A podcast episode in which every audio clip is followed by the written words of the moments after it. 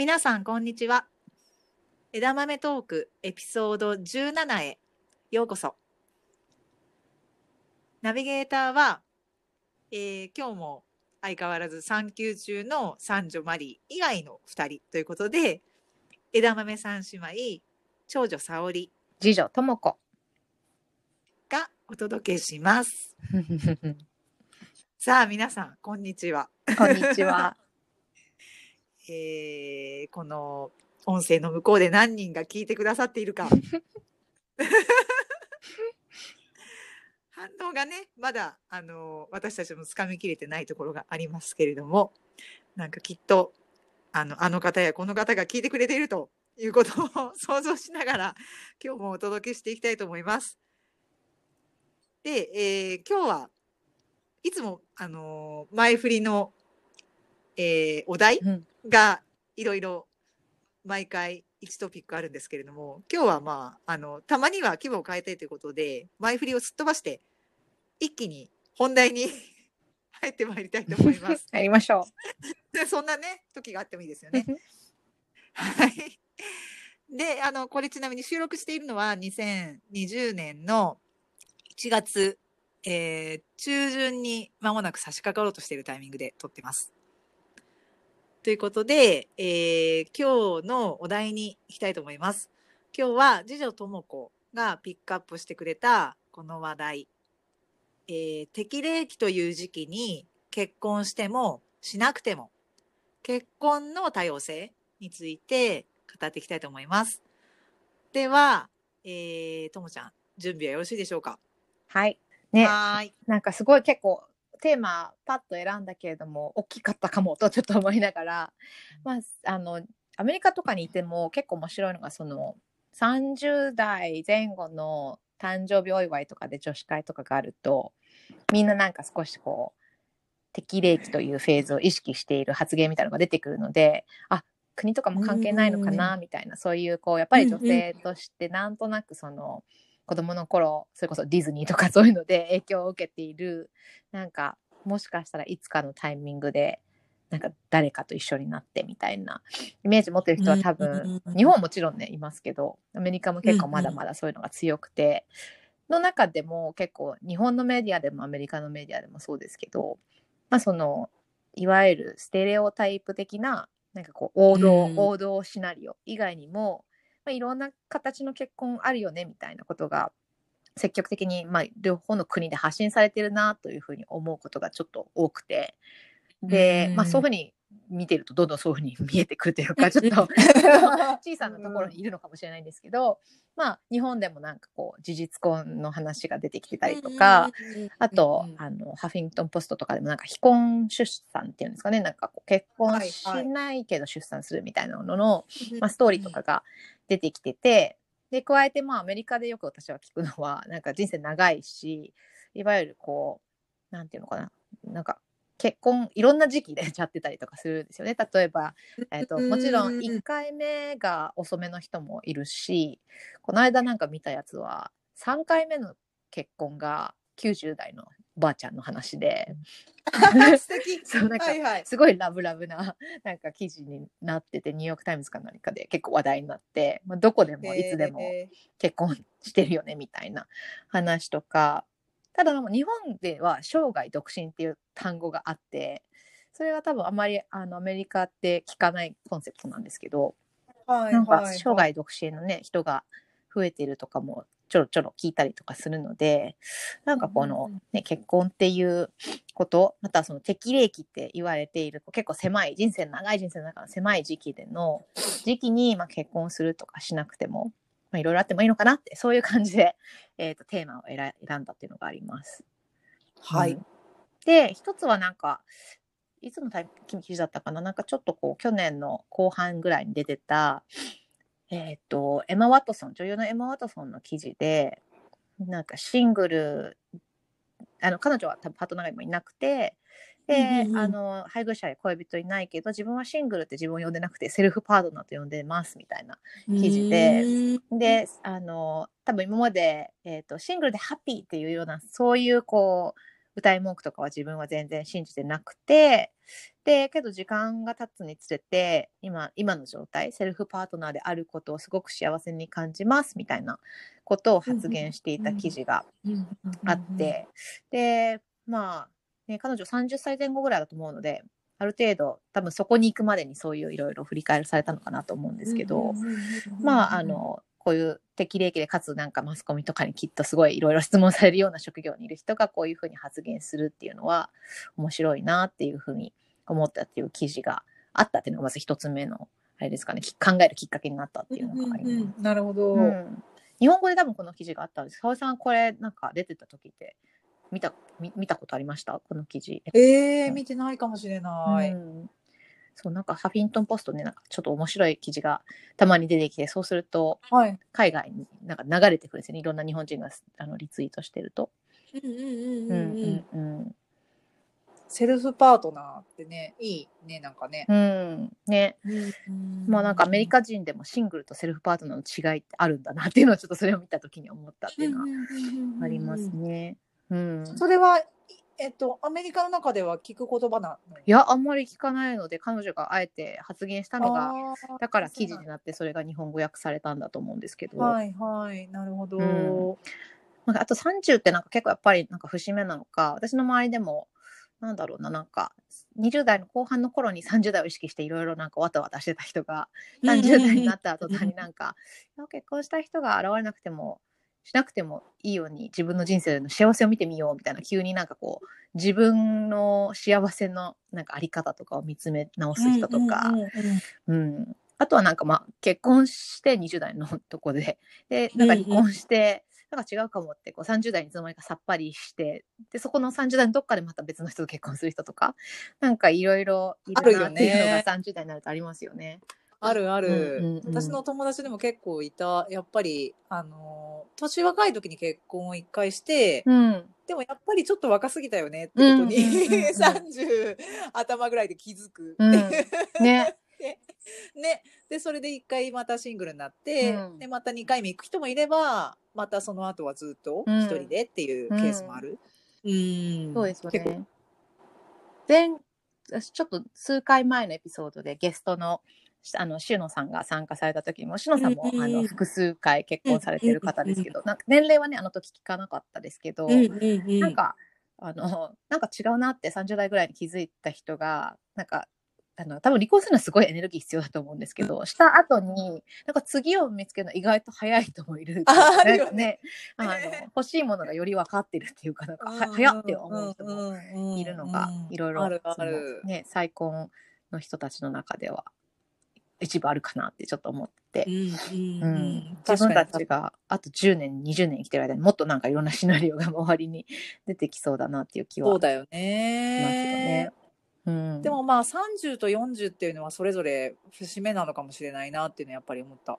ああります。40うん、なんかねそそこでこう結婚するしないに限らず、うんあのーそれこそ自分に向き合ってどうどうしたいんだっけって私パートナー欲しいんだっけ？みたいな。うんうんうん、なんかでそれが結婚っていう形がいいんだっけ？結婚っていう形じゃなくても、うんうんうんとらわれなくてもいいんだけどいうとこに向き合うタイミングってそうそう人間ってやっぱなくて。うん。でもそういうとこって年齢が教えてくれるっていうかその嫌がおうにも向き合わざるを得なくしてくれるっていうのは良くも悪くもきっかけとしてはあるのかなっていうのうはんうん話してて思うよねやっぱり。うん、男性ももそういうのあるんですかね？どうなんだろうねうん男性はね。ね私全然女性目線しか知らないんですけど。うん、確かに僕30になったからうんぬんって考えるのだろうかな。ねねどうなんだろう、うんまあなんか周りにいる人がどういうタイミングでどういう選択をするかもね結構影響されそうですけどね。ねよるかもね。うん、でもなんか社会的にはやっぱりより男性の方がよ40にもなってお前身を固めてなくてみたいな言われがちなところはあるかもしれないね。そうですよね。うん。やっぱなんか友達に聞いたんですよ。組織とかにそ属してると、うんやっぱ組織の中での社内でのプレッシャーみたいなのも結構そういう発言ね、親戚からも言われるのかもしれないですけど多分。そうだよね。ね。社組織の中で。会会社のそうそう。飲み会のたびにお前いいそうそう加減そう。そう場所よかって言われるみたいなね。なんかうんいやちょっと俺そうね。そういういいっすからみたいなことっていうのがけ結構ありそうな。うん、男性の方がなんかザクザク言いそうですよね。そういうの女性はそうだねさすがになんかあんま、ね、女性の先輩が若い女性の方に言わないと思うんですけど、なんか男性は結構ズバズバ言いそうだなそうだね。うんここはね、うんなんか、あるかも。うん。で、まあその文脈なんですけど、あの、沙織さんって川崎貴子さんって聞いたことあります？あ、川崎さん、すごい、うんあの、ファンです。ね、私も結構なんか読み物勝手に彼女の発発信とか読んでてもう何年前ぐらいから聞いてたか忘れちゃったんですけど結構川崎貴子さんのさ発信内容好きででうん彼女が ね面白いですよねズバッとしてて。で彼女の対談の記事でタイトルが「人生100年時代3回くらい結婚してもいいんじゃない?」クエスチョンマークっていう記事があったんですよね。でまあ、川崎さんを知っている人また川崎さんがどういう発信をするかを知っている人は多分内容を見てもその驚かないと思うんですけど、まあ、そこで言ってていいなっていいなというかこの文脈でなんかすごくこう関連深いなって思った部門が部部署があったんですけどなんか、えっとそもそも自分が結婚に向いてなかったりスタンダードな結婚に向いてなかったりする可能性もあるわけでそれも含めて自分の中で整理できてない場合も多いからやってみないとわからないんですよね。バツ上等という気がします。で、確か彼女もバツ 1? バツ 2? なんか、バツ1かな？うんですけど、なんか、バツ上等という気がしますって言い切ってるのが川崎さんらしいと思ったのと、あとなんか、もう一つそうだなって思ったのは、なんか結構やっぱり、計画して計画してっていう人がまだまだ世の中に多い中、うんうん。やっぱり今の時代は本当にどうなるかわからないしいろいろ計画を立てて緻密にやっても全部崩れることもあって結婚や仕事や人間関係も自分だけで決められないことが多い。だったら自分の素直な感情や直感に従った方が意外と合ってることもあるし後悔も少ないと思いますってまあ彼女ご50代ぐらいですかね今ね。なんかあのうん。うんそこまで行っていろんな多分体験をされたからこういうふうに言い言い切れるのかなっていうフレーズもあったりとかして、深いね。うん。面白いなと思っていて。なんかさっきのエマ・ワトソンの話とちょっと比べてみるとエマの話はなんかその周囲のあるべき今あのパートナーがいるべきとか今結婚してるべきっていうのに縛られてると心が窮屈になるからそれから距離を置くと実は穏やかな、ね、状態になれるよっていう話だったと思うんですけど、うんうんうんこの川崎さんたちの話っていうのはその周囲だけでなくその自分の心の中にあるべきみたいなのとかあのなんか心の従うままチャレンジをなんか飛び込むのに対する恐れとかを、えー、と縛られるのもいいことないよみたいな。なんかちょっとこう、うんうんその他者の声と自分の頭の中の声みたいなのを両方あの言ってるなんか対比があるのかなって勝手にちょっと思っていて。うん確かに。そうそう。なので自分が頭の中に描いてる結婚とは、その誰とするのか、いつするのか、どの形でするのかみたいな、なんか前提を、自分はどういう前提をそもそも持っていて、うんなんでそれでなきゃいけないんだっけって考えるっていうのは、そうだよね。うんうん、たまになんかいい頭の運動なのかなと、ちょっと思わされたっていうのがありますね。うんうんうんうん。確かに。。まあ、なんかそんなの全然考えないんですけどね、20代とか。そうそう。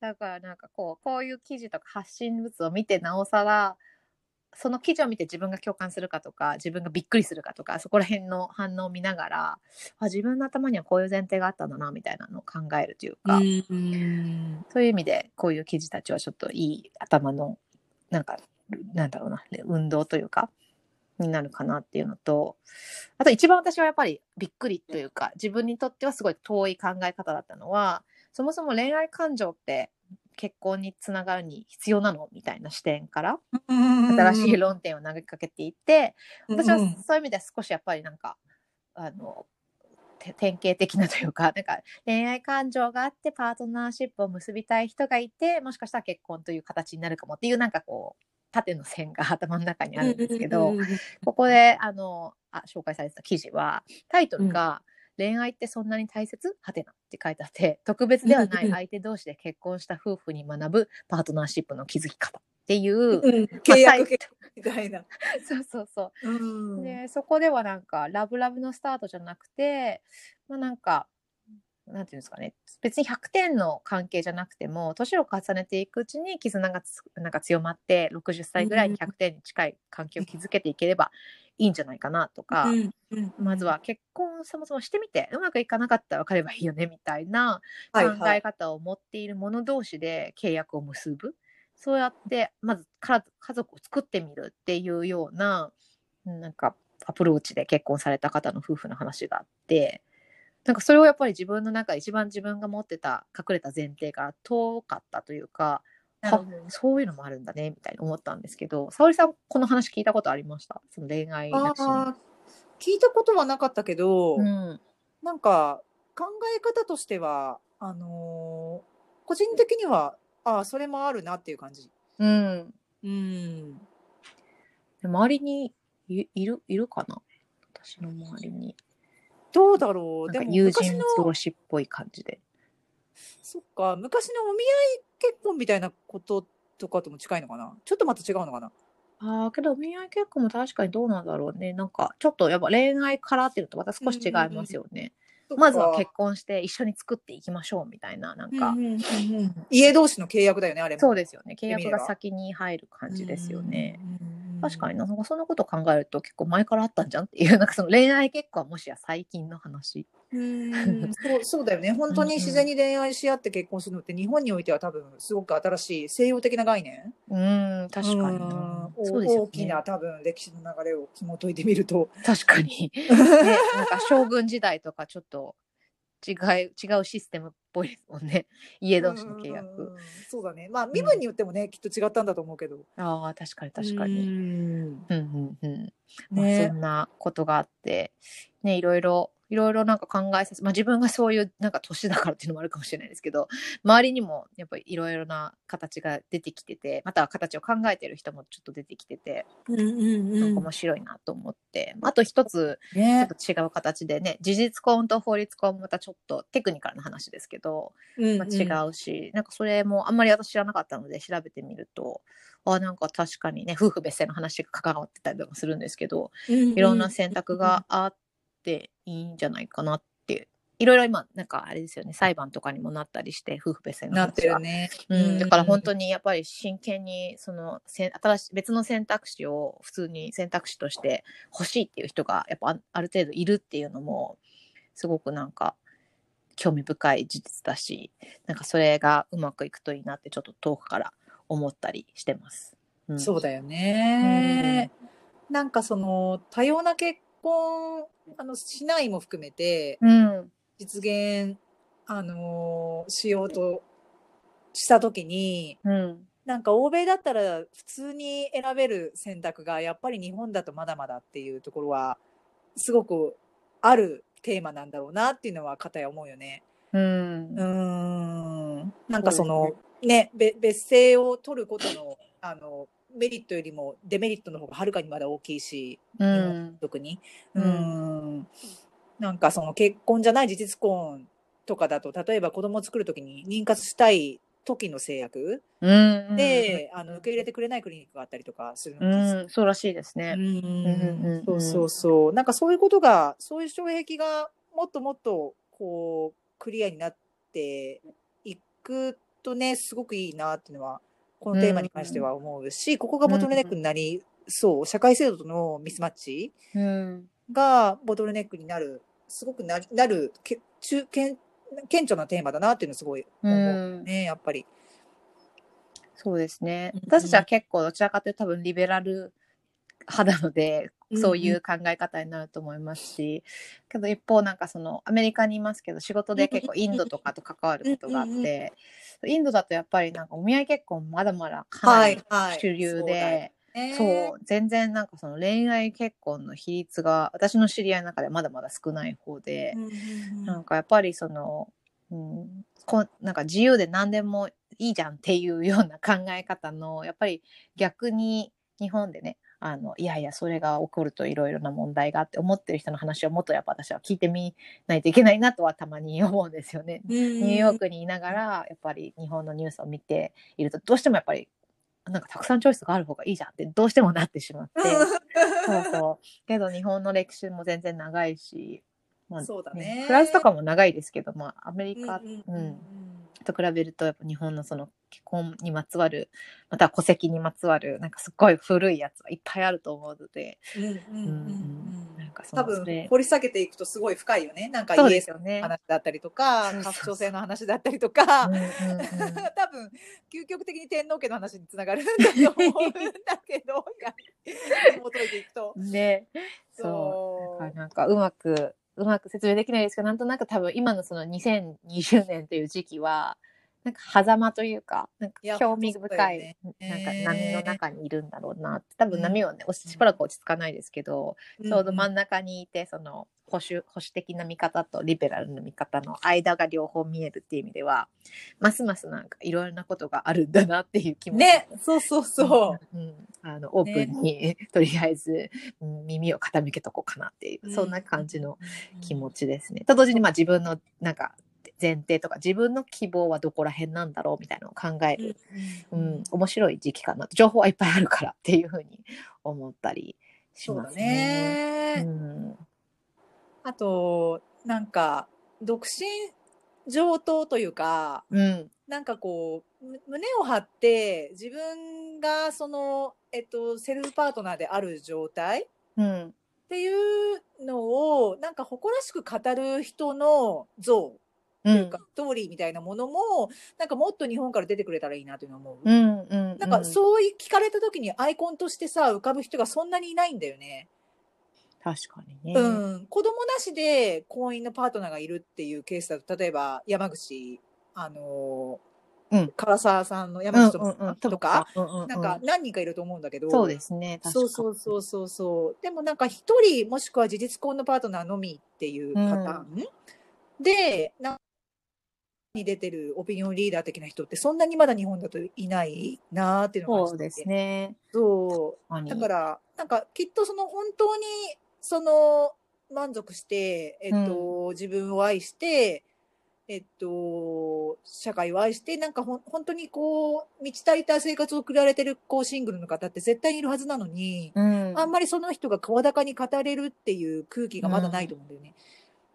確かにね。うん。なんかかなりこう、回って、60代ぐらいで今一人で私はすごく輝いてるみあ、たいなそうそう。人は、そういう感じ？そうそうそう、そういううん。感じなんかもう本当に、あのね、そそのぐらいの達観した世代で、うん。あのそういうことを回想しながら、家庭画報とかで、なんかね、語ってるそう、シニアの入り口の年代の素敵な女性うん。っていうのはわかるんだけど、うん。その手前、まだ現役世代で、なんかそれを、こう、言えるうん。堂々と言えるっていう、あの、ほどのダイバーシティがまだないのかなっ日本はっていうのを感じていて、そこをぶち破っていく存在っていうのが増えていくといいいいんだろうなっていうのも、より多様性を促進するためにっていうのは思う。思ううんうんまあ、揺らぎの時期だからなかなか難しいのかもしれないですね。そうだね悟りの、ねなんか、確固たる、こう、意見に行く人が少ないっていうのは、なんか自然に少ないのかもしれない。そうかも。ね。ほ本人としてもね、なんかまだ、こう、途中、渦中にいるというか、決めてないっていうパターンの人も多いだろうから、うんうんだからこそ余計に語りにくいっていうところあるのかもしれないけど。そうですねうん。確かにな。じゃあ、えー、次女とも子の、えー、キーノートというか話を受けて、私の方からも、もうちょっと今度は、えー、結婚について、日本の結婚状況について、ちょっとデータで紐解いていきたいと思うんですけれども、うんうん。あの、大変頼もしい三女マリが、あの、産休前に調べていってくれた データソースが またもやあるので、ちょっとそれを、あの、ライトにお借りしながら進めていきたいと思います。うんうんうん。で、えっと、今、まあ結論から言うと、未婚化？うん。結婚しない人々の率っていうのが、ものすごいスピードで、まあ、広がっていく、進ん。でいると。うん。で、えっと、障害未婚率っていう数字、これが50歳の時点で一度も結婚経験がない人の割合を示して、うんうん。障害未婚率っていう、っていう定義らしいんだけれども、うんうんこの数字も激増しているっていうことらしいのね。うんうん。で、あの、これ、あの、浜まりの先生だと思うんだけど、あの、浜まりの多分、教えを受けている経済学の先生が授業で障害未婚率って話をまさにされていて、で、その人が、えー人生100年時代って言われているのに、50歳で結婚していないっていうことをうん理由に障害未婚というふうに定義されてしまうっていうのはどうなのかって話していらっしゃったので、まあな確かにそうだよね。100年100年ってこれだけ政府もさ、擁護していながら、50歳で結婚するしないを決めていないという時点で、もう生涯あなたは未婚ですというふうに言われるっていうのも確かにちょっとね、あの、うん。おかしい定義だなっていう、うん、なんか注釈はつくんだけれども、ただうん。現時点での、えっ、と、調査基準としては50歳っていうことが一つの基準になってると。で、えっと、2015年、比較的新しい国勢調査があって、その結果によると、えー、2015年時点で2000日本人男性の約4人に1人、うん。そして日本人女性の約7人に1人うん。うん。が、この障害未婚の定義に当てはまるそうなのね。50歳時点でうん。結婚の経験が一度もないという状態。7人に1人。そう、どう、感覚値的にどう感じる？お多いく感じる？50、50ですよね。50。うん、50歳で4人、男性の4人に1人、女性の7人に1人が結婚歴がない。ね、私、いとこ男性5人いるんですけど、うんうんうんうん。今2人が結婚してる。あ、本当？うん。だから、どうなんだ。ろうね。7人に1人。ねえ、7人に1人、友達をね、見渡すと、もう少し結婚してる気もするけど、7人に1人。うんうんうんうんうん。けどね、なんかすごいバイアスかかってるだろうし、今自分が頭に思い浮かぶ人たち。うん、あ結構なんか、うん、ね4人に1人ってけどすごいですね、4人。数字に。うん、男性はね、ちょっうんとやっぱり多いなっていう印象を持ちました。確かに。うんうんうん。で、これが35歳から39歳までうんと限ると、男性の3人に1人。で、かうんつ女性の4人に1人が未婚なんだって。へえ。うん。けど、そうかもしれない。今、だって枝豆3人のうち一応、私今結婚してないから、うん。あ、けどその年齢に入んないのかな。データから外れてるかもしれない。データがなぜそううんだそうで、ただこうんうんれやっぱり、あのーもうちょっと長い時間軸で見た時の比較うで、えっと、していくと、やっぱりすごく顕著に分かって、これが1990年の時点に遡ると、うん未婚率が実に男性1人、うん。で、あ女性の全然違う23人に1人。しかいなかったんですね。うんうん。うん、全然違うよね。そうね。確かにそのけどデータは、ニューヨークタイムズにも出てました。90年代は、ね、女性は20人に1人が、そのはいはい50、生涯、はいなんだ、未婚率だったみたいな。で、けどねそれが増えたよみたいな記事は、アメリカでも去年か、2019年に話題になってましたね。うんうんうん、なるほど。だから、そうだね。私たちが生まれていた1990年ぐらい、子供だった頃は、うんうんまあ、かなりレアだったんだよね、うんうんうん結婚していない人っていうのは。うんうんう。うんん、なるほどね。でも今では、まあ、ちょっとぐるっと見渡せば一人はいるっていう、し社会になったと。で、ね。なんかその中で、えっと、今まあ、現時点で、まあ、えっと、定義に当てはまって未婚であるという方の中でも、うん。いずれは結婚しようと考えている人うん。の割合なんだけど、なんかこれが、えっと、34歳までに限ったデータになるんだけど、うん。うんうん。なので、まあね、ちょっとこう限定的な調査ではあるんだけど、うん。まあ、その場合、男性では、男性が85.7%、うんで、女性が89%、うんどちらも約9割に近い人が、今はしていないけれども、うんいずれは結婚しよう、したいと考えているというふうに回答していると。なるほど。うんで、ただ逆に、えっと、一生結婚するつもりはないうん。と答えている、言い切っている未婚者っていうのも、同時に少しずつ増えてるそうなのね。ああ、なるほど。でそう。で、これがえ男性では12%、うん。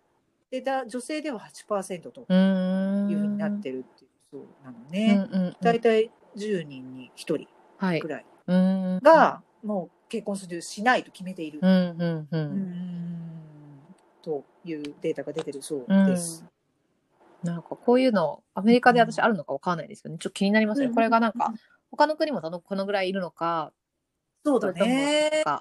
かまたあと上昇率がね、どのぐらい変わってるかとか、うんうんうんなんとかうん。この書き方だとね、なんか増えてるんですよ、みたいな感じにうん聞こえてくるけれども、実は増えてるけどそうね、あの、あもしかしたら海外では、だから女性で25%なのかもしれないし、なんかどんな感じなのかなと思いつつ、まあ、感覚としては、ね。あ、結構いるんだね、みたいな、その言い切ってる人たち。うんがそうよね。8%いるっていうのは。10%男性は超えてるから、ねね、決してマイノリティとは言えない。そうですね。うんね、というデータが出ていますと。うん。で、なんかちょっとここが面白いのが、まあ、えっと、今結婚していない未婚者で、うんかついずれ結婚するつもりであると回答している人うん。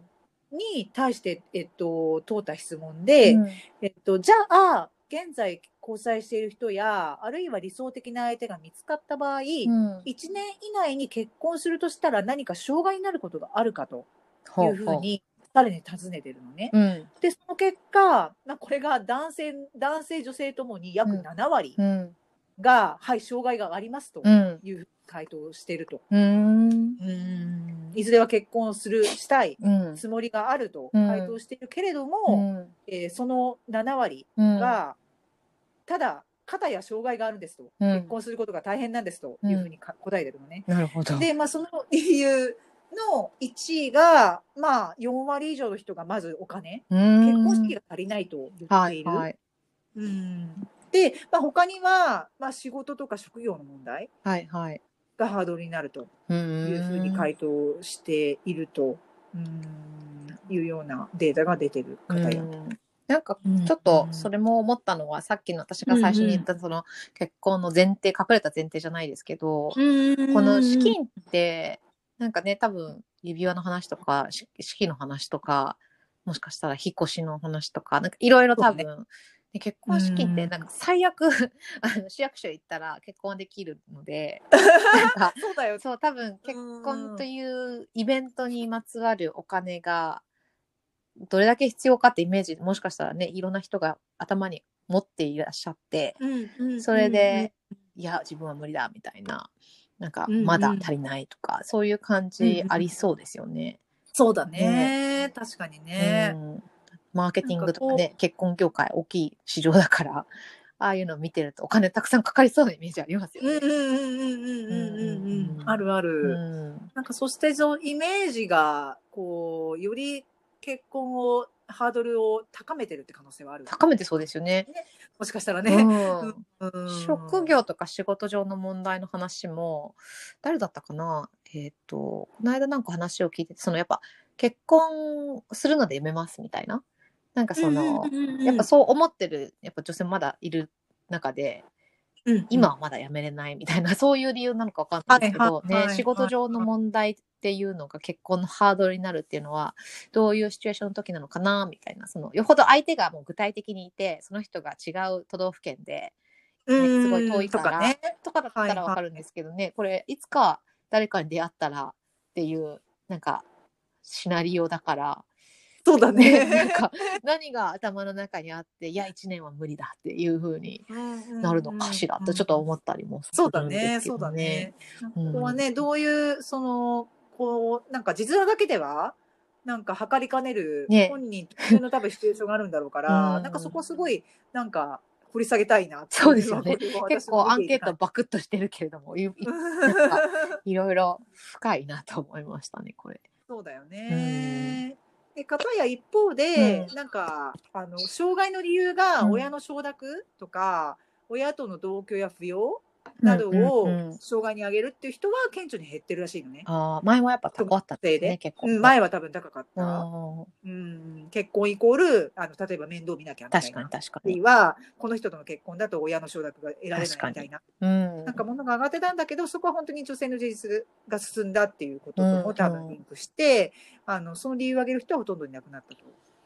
うん、それも結構面白いですね。それはそこまで深うんく深掘りしなくてもなんとなくわかるというか、なるほど。ね、なんか、わかる気もする。あ、今日特に女性で顕著っていうのは、まさに、じゃあ、今、沙織さんがおっしゃったような、その女性のうんうんうん自立というか、発言力アップというか。関係してるんだろうね、うんここはね。なる。ほど。まあね、うんけどまだまだそうじゃない人もいますしね、なんか親はきっとこういう人はダメだと思うっていううんのもうんうんある気がしますけど。そうだよね。トレンドとしては。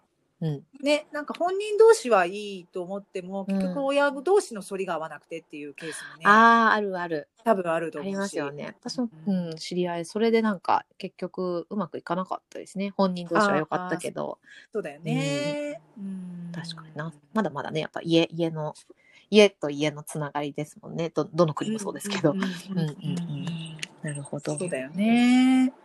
あとまあ、同じ調査で別角度から聞いてる別の質問で、うん。あの結婚の意思のある未婚者うん。に、なぜあなたは独身でいるのかとうんいう理由を尋ねたところ、まあ、これまた4 34歳までの年齢 そなんの上もだけれども、聞いてほしいですよね。ね、もうちょっと上も聞いてほしいんだけど、うん。そう。が、あのーやっぱり一番多いのは、適当な相手にまあ巡り合わないと。はあ、はあはあ、結婚の条件が整わないんですという理由。うん。で、次が、自由さや気楽さうん。を失いたくないうん。か、まあ、まだ自分に必要性を感じないうんという、などだったということうん。うん。だそうです。うんこれもなんか面白いですよね。自由さや気楽さはやっぱり失われるっていう前提が。イメージがね、ある人がいるっていうことだよね、裏を返すと。ね。うん。うんまあ、この適当な相手ってのは分かりますけどね。まあ、大体こう、そういうのってやっぱごご縁とかタイミングとか、そんなぴったり、この時期にね、仕事も忙しくなる時期に、あの、そんなにラッキーなことが重なるわけでもなかったりもします、人によっては。。あとはなんか、その適当な相手も結構深いというか、人によってね、うんなんかどういう理想を掲げてるかって、すごくその人のこう、育った環境とか、親のねね、あの夫婦像の 影適適当さにもすごいレベルがある。ね、多分。なんかうん20年後、20年前にその自分が親、自分の親がこう、そういう時期だった時の、うん、なんかこう適当な相手の定義と、自分のこの、ね、世界が変わって経済環境とかもちょっと違ってなんか働き方も変わって明らかにね2030年前からは男女ともに変わってきている中での。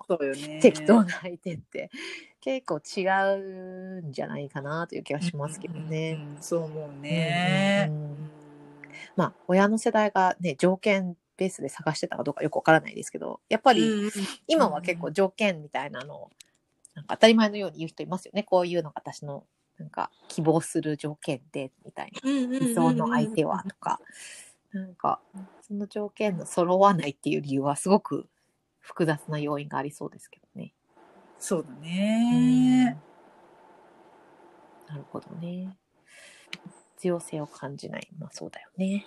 うん。ねまあ、結婚もそうなんですけど、ちょっとなんか、たちょうど最近私の近く友達が、あのニューヨークでの友達が結婚したんですよね。で結構なんかうんうん。サプライズのスピード結婚で、で、その友達がうちに遊びに来たんで喋ってたんですけど、あの、ちょうどなんか、えっ、と、私の友達は日本人じゃなくて、で、けどなんか、し話題がなぜか日本の少子化の話になったんですよね。あ、そうなんだ。そうそう。あの、やっぱりすごく、日本はなんで子供がこんなに生まれないのって言われてるのみたいな質問をされて、でね、な、なんでかあの、私もすぐ一つの理由はわからないですけど、結構外国では、なんか日本人夫婦が、あの、セックスをする回数が他の国の夫婦より少ないみたいななんかデータも出回っているみたいで、それが、ね、本当なのか私は全然知らないですけどどうやって調べるんだろうね、でも。多分なんかあの、避妊、避妊の、あの、コンドームの会社とかが発表してるんですよねそういう。こと。そう。なで私もなんか自分は日本にいるときそんなこと知らずに、アメリカ来て、で、そういう情報だけを知っているノンジャパニーズの人によく言われるんですよね。なんで日本人はそんなになんか、ね、夫婦仲、仲良くないの？みたいな質問とかされて、いや、それはわかんないよって思いながら。はいはい。結構やっぱステレオタイプとしては回数が少ないから子供が生まれる可能性も低くなるみたいなそういうなんかこう方程式を持っている人によく話されるんですけど、うんまあ、うんそれがああるのかもしれないですけどそもそもなんか結婚してる数が減ってるからあの相乗効果で両方とも子供が。うん、少なくなるんじゃないかねみたいな話をしててでどうして結婚しない人が増えてるの？みたいなで横でその彼女のパートナーは韓国人なんですけど、うんうんうん。韓国も少子化がすごい進んでるので なんか2人一緒にいやなんでか分かんないけどそのそもそも結婚する人は減っていっててでまあ子供をね結婚したカップルでほど子供の回数も減ってるから、まあ、トータルで減ってるみたいな話をしてたんですよね。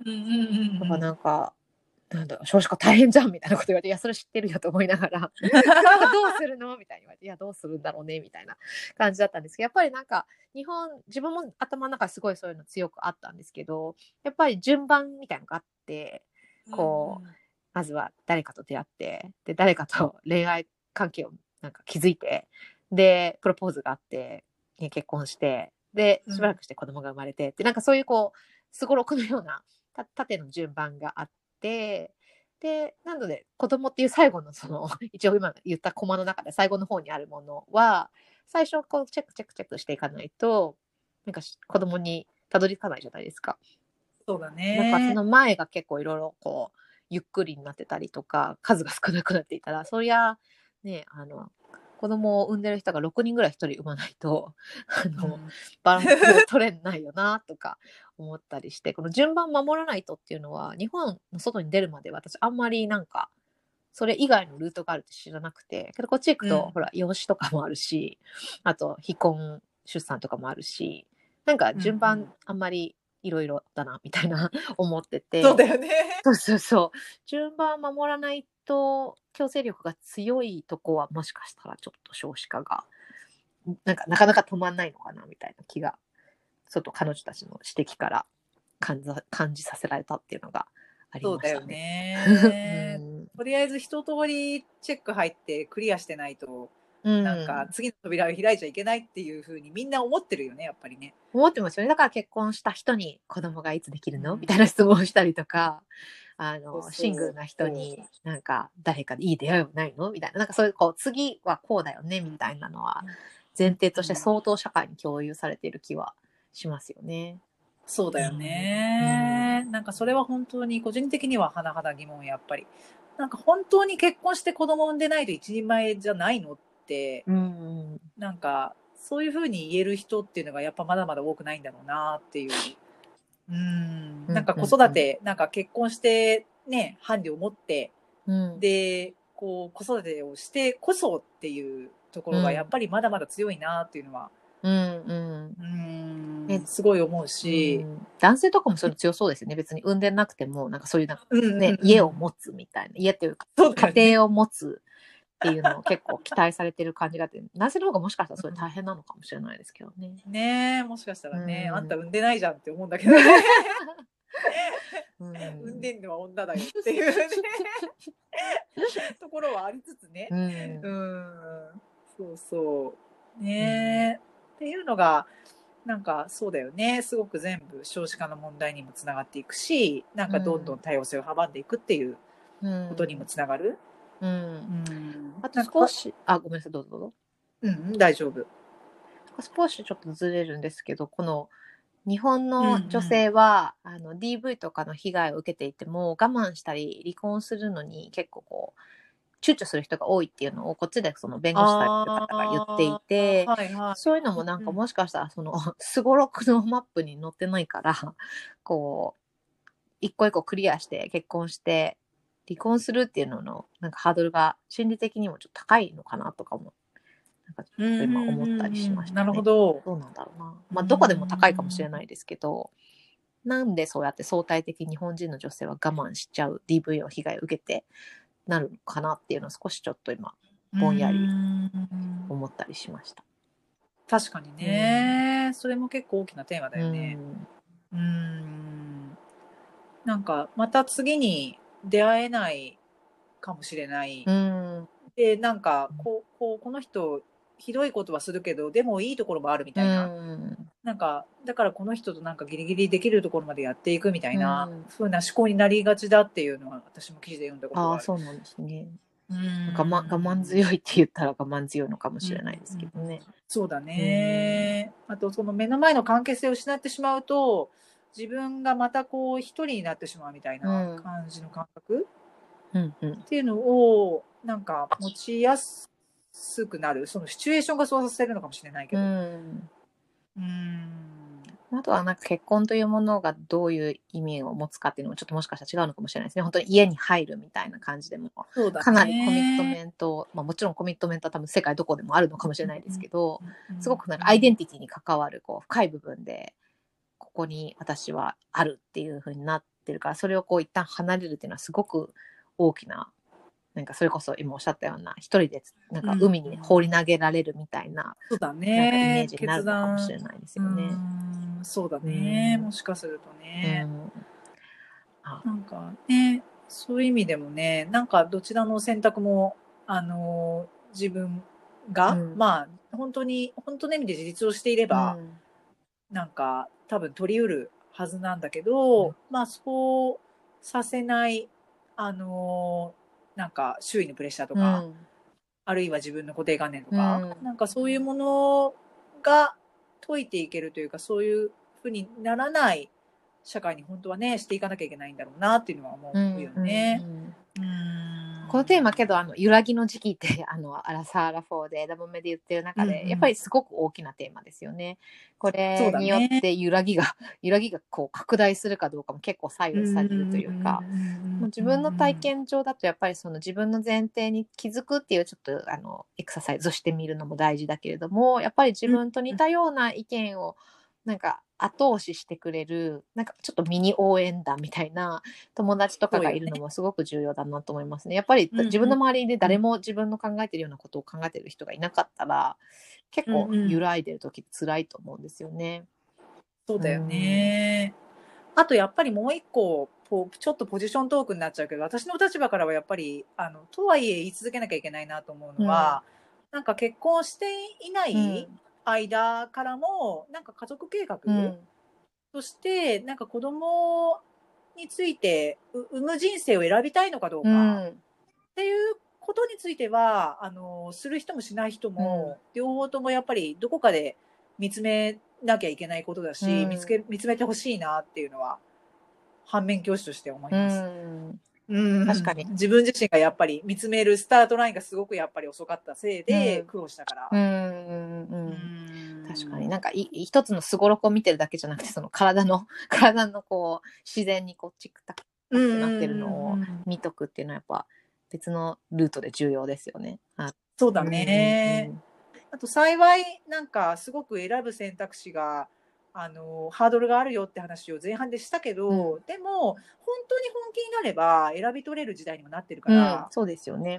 非婚の状態でね、うん。子供を望むっていうことも不可能ではないんうん。で、うんいやだからねそれにのためにもなんかなし崩し的にそこはなるあのなんだろうな結婚するしないはなし崩してもいいと思うんだけど、なんか産む産まないの話はなし崩しになると多分もっと後悔するんうで、ん。うん、あの不可逆だからね。沙織さんが言うと説得力があります。うん、結婚は何歳からでもしようと思えばできるけども確かに子供はそうそはいかないうですよね。何回でもできるし、結婚の方は。そうそう。ん。確かねに。うん。そこはなんかそれとして並走して走らせなきゃいけない意思決定なのかなっていうのはそうですよね確かにあのあたいなっていうのは。すごろくの先にまだいないからそのこと考えなくていいやってならないようにですよね。早めにそっちの方はうん。本当に自分はどうしたいのかっていうのをちょっと考えるっていうのは重要なのかもしれない。まあそういうのを考えるあのゆ選択肢があるっていうのは幸せなことですからね、今。そうだね。うん。多分3、40年前とかそんなこと考える、なんか女性そこまでいなかっただろうし。うんうんうんそう思います。なるほど。はい。なんか、はいそんな感じではいいいかもしれないですね。いや、ぜひはいぜひポジショントーク引き続き してください。いろいろ勉強になります。こちらこそ、はいなかなか二人っていうのもまたいいですね。そうですね。うん。もうそろそろ、あと数回したら、まりちゃんも帰ってくるかもしれないですけど。ですね。ねですね。ハンマリの期間を楽しみに お待ちしつつ、はいえーぼちぼち締めていきたいと思います。はい。はい。ということで、そろそろお別れの時間です。今回の枝豆トーク、いかがでしたか？月にだいたい2回ぐらい だいぶずれ込んでおりますが配信を予定しています次回のお題もどうぞお楽しみに今回の録音内容や今回話題に出てきたサイトのリンクなどは私たちのウェブサイトに載せています。http ダッシュダッシュ枝豆トーク .com をチェックしていただければと思います。皆さんからのこんなお題で話してほしいとか、ちょっとゲスト出演したいなどの ご提案も、新しい提。案も大歓迎です。確かに。待ってます。これからもワイワイ、えー、二人娘、三人娘で 続けていきたいと思いますので、これからもご支援、応援のほどよろしくお願いします。それではまた次回お会いしましょう。ありがとうございました。さよなら。